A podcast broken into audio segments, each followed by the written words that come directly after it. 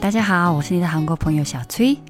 前几天，韩国最高法院对前总统李明博判处十七年有期徒刑。很多中国朋友们说，韩国总统是世界上最危险的职业，韩国总统的结局都不太好。但作为一个韩国人，我不那样想。除了卢选总统以外，没有一个无辜受害的韩国总统。其他人只是因为他们真的犯了错，所以受到相应的惩罚而已。对于犯罪来说，不管他以前是什么职业。坐牢是很正常的，只是可惜的是，韩国因为历史原因出现过不少有问题的总统。今天我们聊一聊李明博吧。오늘은이명박에대해한번이야기해보도록할게요 那我先跟你们分享李明博是谁，他是什么样的总统？李明博出生于日本大阪，毕业于韩国高丽大学。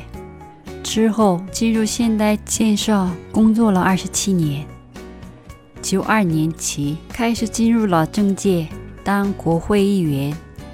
零二年任首尔市市长，零七年当选为第十七届韩国总统。一句话来总结他的话，他是在任期间把整个国家当做自己赚钱的工具，只为他自己而活的总统。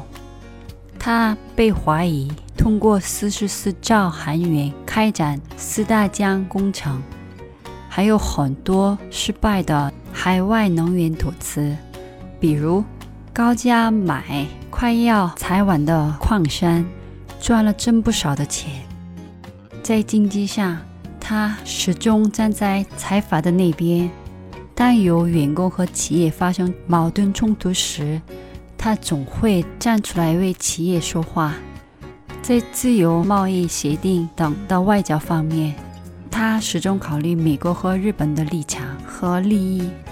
我觉得作为总统，他不但没有任何成就，相反犯了很多的罪。那你们可能会好奇，韩国老百姓怎么选了这么差的总统呢？他担任首尔市市长的时候做了。公交专用路改善了首尔的交通情况，清溪川的整治建设也算是他的主要政绩之一。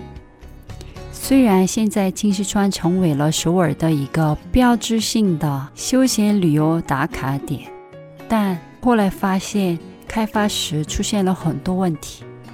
建设清溪川时挖出来不少文物，但为了加快建设速度。他非常草率地对这些文物进行了处理，破坏了国家的文物。但借着这些看得见的成就，让他成为了韩国的第十七届总统。李明博在韩国老百姓心目当中就是一个狡猾、爱钱、经常说谎的犯罪人，只为自己赚钱。不为国家和国民考虑，没有得到老百姓认可的无能的总统。一八年二月做的 KSOI 的调查里，百分之七十四点二的老百姓希望他被关起来接受调查，是因为他腐败而接受调查，而不是因为对卢武铉总统死亡的报酬。同时，他也是一个太过小气，连他最亲的人到最后都背叛了他，在法院做出了对他不利的证词的很孤独的人。虽然当时韩国老百姓被一些不良媒体捏造的假新闻忽悠了选了李明博，但最后通过十多年一直追踪的媒体人和韩国老百姓的共同努力。把李明博的罪行揭露了出来，把他送进了监狱。这正应了中国那句古话：“天子犯法，与庶民同罪。”韩国的法律程序太慢了，那漫长的法律程序也预防了无辜的人被冤枉。韩国的这些变化虽然慢，但却是我们在一直往前走。韩国总统真的是世界上最危险的职业吗？其实，在韩国，总统就算的只是一个为国民服务的职业而已。水能载舟，亦能覆舟。大到一个总统，小到一个公务员，法律是要公平的，因为出来混，迟早就要还的。这次李明博的判刑跟卢武铉总统的死亡有没有关系呢？其实以前我讲过这个话题就被和谐了，所以本来我今天想讲的内容更多一些，但有一些内容比较敏感，我觉得在这里不适合详细的讲。